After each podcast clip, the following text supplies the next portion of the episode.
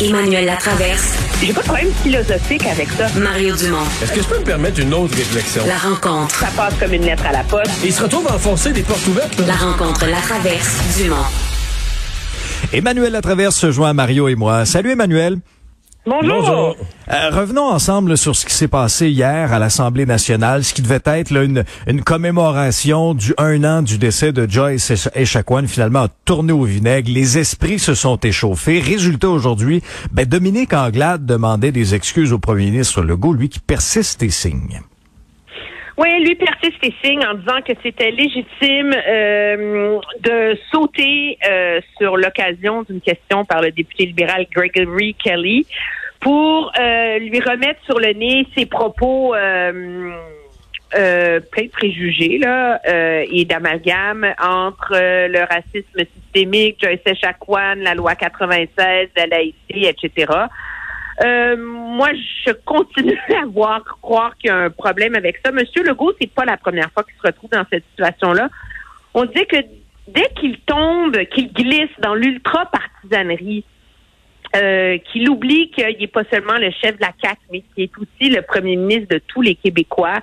Au lieu de faire amende honorable le lendemain, de marcher un peu sur la peinture, c'est comme s'il en remet. Et c'est ça qu'il y a d'agaçant parce que sur une question aussi euh, émotive, aussi difficile aussi que le racisme que subissent les Autochtones dans notre société encore à ce jour, il me semble que hier, c'était une journée pour s'élever. Et M. Legault fait le pari en disant aujourd'hui euh, qu'il ne pouvait pas laisser passer qu'un député libéral a insulté le Québec. Ben c'est quoi? C'est de il fait passer avant la question autochtone et le moment solennel qui devait avoir lieu hier autour de l'anniversaire du décès de Mme Echaquan, il fait passer avant ça les, les intérêts euh, de la CAC en, pour se définir comme étant le seul défenseur finalement de la nation québécoise. Moi, dans mon Mais- esprit, je continue à croire qu'il y a un rendez-vous manqué là-dedans. Ah, il y a un rendez-vous manqué, c'est certain, mais le seul qui s'en sort grandi, c'est le PQ. là. C'est pas- c'est euh, euh, Paul Saint-Pierre Plamondon, parce que il reste que François Legault n'a pas su élever le débat, mais on demandait, à François Legault d'élever le débat parce que l'opposition avait décidé. C'est quand Gabriel Nadeau-Dubois se lève? On est à la commémoration de la mort de Joyce Echaquan. On pourra en profiter pour avoir un débat à l'Assemblée nationale sur euh, quels progrès ont été faits, qu'est-ce que le gouvernement a fait de concret pour les Autochtones dans la santé, etc. Mais c'est pas ce que fait Gabriel Nadeau-Dubois. Il, pi- il pique la question sur le racisme systémique. Donc, il va sur quelque chose où il sait déjà, M. Legault, il en a parlé 250 fois qu'il reconnaîtrait jamais ce principe-là. Donc, il sait exactement ce qu'il fait. Il sait exactement qu'il amène le terrain, ou le, débat, pardon, sur le terrain, qui va être partisan, qui va être un débat sur les mots, où lui, va, où lui euh, Gabriel Nadeau-Dubois veut montrer qu'il a raison, ben, tout ça, et non pas sur le contenu. Donc, l'opposition veut, veut aussi amener sur le terrain de la plus pure partisanerie le débat, le, le- le- le- le jour du- de la commémoration. Donc, pour moi, L'opposition, bon, on peut dire l'opposition a moins de responsabilité que le premier ministre. Lui devait être plus élevé que ça. Il aurait dû rester en dehors de ça. C'est ce que je pense. Mais en ce qui me concerne, le seul qui... Il y a juste le PQ là, qui sort grandi de, cette, euh, de cet épisode-là, qui est resté digne en dehors de ça, vraiment. Là. Mais dans la mesure où les, la communauté des Premières Nations, les Atikamekw, demandent qu'on reconnaisse cette euh, notion de racisme systémique à l'égard des Autochtones, faut bien le dire, moi, je je vois pas c'est quoi le problème à, à, à, à, à en débattre là. Et, et le problème de M. Legault, c'est pas de dire moi je suis pas d'accord avec l'usage de cette euh, de ce de ce mot-là. Je suis d'accord avec le principe de Joyce qui veut qu'on reconnaisse la sécurisation culturelle, que les gens soient traités avec égalité et qu'on intègre dans notre façon de les accueillir dans le système de santé leurs valeurs euh, et leur savoir traditionnel.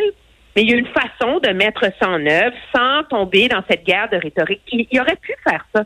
Et le Parti libéral a proposé une motion pour exclure le mot racisme systémique, juste pour qu'on s'entende sur le principe. Alors, moi, je trouve qu'on est. C'est comme si M. Couillard a rendu ce terme-là toxique dans le débat en proposant une commission qui allait faire le procès du Québec. Je veux bien. M. Legault est pas d'accord avec le fait qu'il soit utilisé à toutes les sauces dès qu'on parle de discrimination et d'injustice au Québec. Je peux vivre avec ça, mais je m'excuse, dans le cas des Autochtones, il y a quelque chose de profondément différent. Ouais. Donc, quand M. Legault se lève et dit J'ai été ministre de l'Éducation et j'ai pas vu de racisme dans les écoles, excuse-moi, t'étais où, mon ami? Je veux dire, il y en a des rapports, là. Les, ils ont moins, je veux dire, ces communautés-là sont pas capables de trouver des profs. Ils n'ont pas accès à la même qualité d'é- d'éducation. Alors, à un moment donné, c'est comme si, et moi, je crois qu'ils jouent ce jeu-là parce que ça, ça, hum, ça sert ses intérêts partisans. Qu'il n'y ait aucune nuance dans ce débat-là. Il a quand même traité Gabriel Nadeau-Dubois de radical, là. Écoute, ça, c'est, ça, c'est, ça, c'est jouer le jeu partisan. Et M. Legault veut pas permettre qu'il y ait de zones grises dans ce débat-là. Et c'est ça qu'il y a de malheureux. Non, moi, euh, sur la question des Premières Nations, euh, compte tenu de l'histoire, de 300 ans d'histoire, euh, il pourrait peut-être avoir un accommodement particulier là-dessus, ou une façon d'en parler, ou un vocabulaire au moins, où on s'entend sur le vocabulaire, plutôt que de chicaner sur le vocabulaire, qu'on, parce que euh, pendant ce temps-là, on n'apporte pas le débat sur les actions qui sont à qui sont à entreprendre, sur les actions qui sont à, à mettre euh, à, mettre en place. Mais c'est- cette semaine, euh, tout est tendu au Parlement. Aujourd'hui, il y avait une- un exemple, une motion euh, sur un sujet là. euh, qui était qui faisait l'unanimité hein, sur le fait que on n'impose pas, on ne bulldoze pas des femmes vers une stérilisation puis tout ça, puis qu'on demande et même quand il y avait unanimité sur l'intention noble et tout ça, pour quelques mots dans la motion, ils se sont chicanés à la période de questions. Puis, ça, c'est... Pour moi, là, qui a, vécu 15 ans dans le Parlement, c'est un signe. Quand t'es pas capable de t'entendre avant la période de questions pour dire, ben, regarde, ce sujet-là, on va pas faire de chichi, voici la motion, puis, tu sais, les, les- enlève tel mot, on va l'adopter. D'habitude, ça, ça se règle, ça se règle euh, plein de fois. Mais là, euh, on est clairement sous, euh, on est clairement sous tension. Et il y aura un rôle pour Simon Jolin Barrette aussi là-dedans, là, parce que généralement c'est le leader du gouvernement qui doit aider à faire baisser la tension. Oui, mais il est surtout celui qui aide à mettre l'huile sur, sur le feu. Monsieur, Monsieur Legault le laisse dans ce rôle-là parce qu'il aime sa façon, je veux dire, depuis le temps qu'il est au pouvoir, là, parce qu'il aime sa façon euh, confrontante et partisane de gérer tous les débats et euh, la façon dont on mène les travaux à l'Assemblée nationale. Donc ça, c'est un c'est un choix du premier ministre aussi, là. On n'a on n'a pas mis un pacificateur dans ce rôle-là, là. ni un homme de compromis ou quelqu'un. On a mis, euh, je dirais pas le pitbull, là, mais Ben, pas dans le ton quand même. Il est toujours calme, toujours... euh, ben oui, mais ça, c'est du. Je veux dire, j'espère. Tu sais, j'ai connu, j'ai connu, j'ai connu Guy Chevrette et Pierre Paradis là, comme euh, leader parlementaire. Ouais, ça, c'est c'est une autre. euh, C'est une autre époque, oui, oui. Oui, c'est correct, c'est correct. OK, je m'incline, je m'incline. Pardon, pardon, pardon. ouais, non, c'est ça, c'est hein, des beaux souvenirs. Euh, on a beaucoup parlé de liberté académique, d'autocensure, notamment à l'université. Euh, un autre bel exemple des deux solitudes. Mais c'est très intéressant les chiffres qui ont été rendus publics là euh, sur le sondage mené auprès des élèves, mais aussi des enseignants et des chargés de cours dans les universités où finalement 60% des enseignants se sont censurés, 35 globalement évitent certains sujets et 19 évitent certains sujets de recherche. Alors, il est là ce, ce, ce, ce, climat de crainte et d'autocensure et ce que les chiffres révèlent, c'est que c'est accepté bien davantage chez les professeurs anglophones où 24 croient que c'est absolument permis qu'on interdise 5, certains, mots, alors que 4 des profs francophones euh, sont d'accord avec le, concept, mais quand c'est l'heure de s'auto-censurer en classe, c'est davantage les profs francophones qui le font. Alors c'est comme si les francophones sont plus inquiets de la perception de ce débat-là et plus inquiets des, des des conséquences et craignent davantage d'avoir les mauvais repères que euh, les enseignants euh, ang- anglophones. Je pense que ça illustre bien, euh, pour faire suite à ce qu'on disait hier sur la sortie du premier ministre de la Saskatchewan, puis la perception du Canada anglais et ce gouffre culturel qui se trame sur certains enjeux, mais on en a un bel exemple dans nos collèges et nos universités.